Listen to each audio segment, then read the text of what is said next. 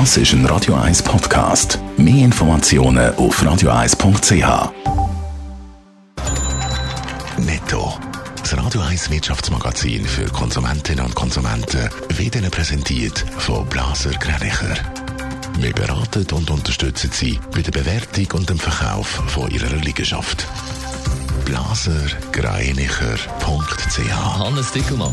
Nach der Zustimmung zum deutschen Rettungspaket für die Airline Lufthansa, wo auch Swiss und Edelweiss aufschnaufen, haben sich gestern am späten Abend auch noch die Regierungen von Frankreich und den Niederlanden auf Milliardenhilfe für die Fluggesellschaft Air France KLM geeinigt. Knapp 3,5 Milliarden Euro sollen zur Rettung von der Airline gezahlt werden, heißt in einer Erklärung in Form von Kreditgarantien und direkten Darlehen. Zürich haltet auch weiterhin den Titel als Stadt mit der höchsten Lebensqualität in der Schweiz. Zu dem Schluss kommt das neueste Städte-Ranking in der Zeitschrift Bilanz. Mobilität, Arbeitsmarkt, Kulturangebot, Gesundheit und Sicherheit. In all diesen und weiteren Bereichen kann Zürich punkten. Platz 2 und 3 gehen an Zug und Bern. Mit Winterthur auf dem 4 und Uster auf dem 9 haben es auch noch zwei weitere Orte aus dem Kanton Zürich in die Top 10 der attraktivsten Schweizer Städte geschafft. Der Basler Pharmakonzern Novartis und seine frühere Tochterfirma Alcon müssen im Zusammenhang mit Korruptionsvorwürfen zu Griechenland und zu Vietnam einen Buß in den USA zahlen.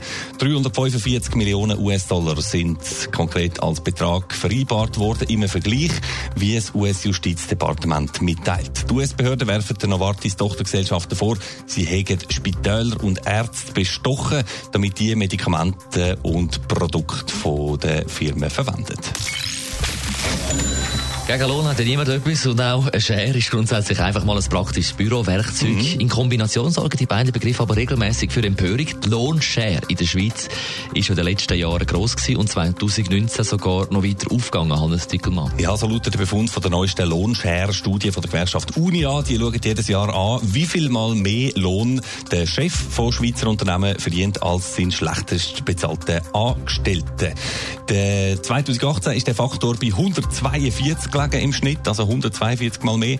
Und letztes Jahr ist er nochmal gestiegen auf neu Faktor 148. Also 1 zu 12, wie sich das die USO einmal gewünscht und vorgestellt hat, das ist weit, weit weg.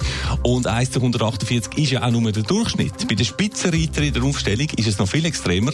So verdient der Roche-CEO Severin Schwan zum Beispiel mit gut 15 Millionen Franken im Jahr 308 mal mehr als der schlechtest zahlte Mitarbeiter in seinem Unternehmen.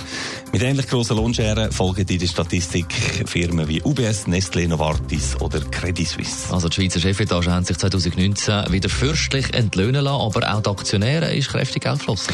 63 Milliarden Franken insgesamt bei diesen 33 Unternehmen, die da in der Unia-Statistik auftauchen. Am meisten hat es bei Nestlé und Novartis gegeben, mit über 17 respektive 12 Milliarden. Besonders stoßend findet Unia aber, dass äh, in dem Jahr auch schon Unternehmen Dividenden ausgezahlt und ausgeschüttet haben, die wegen der Corona Corona-Krise selber Staatshilfe vom Bund beziehen. Lafarge Holcim, Lind und Sprüngli, Sika zum Beispiel gehören da zu dieser Gruppe.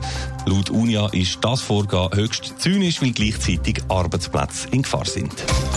Netto, das Radio 1 Wirtschaftsmagazin für Konsumentinnen und Konsumenten.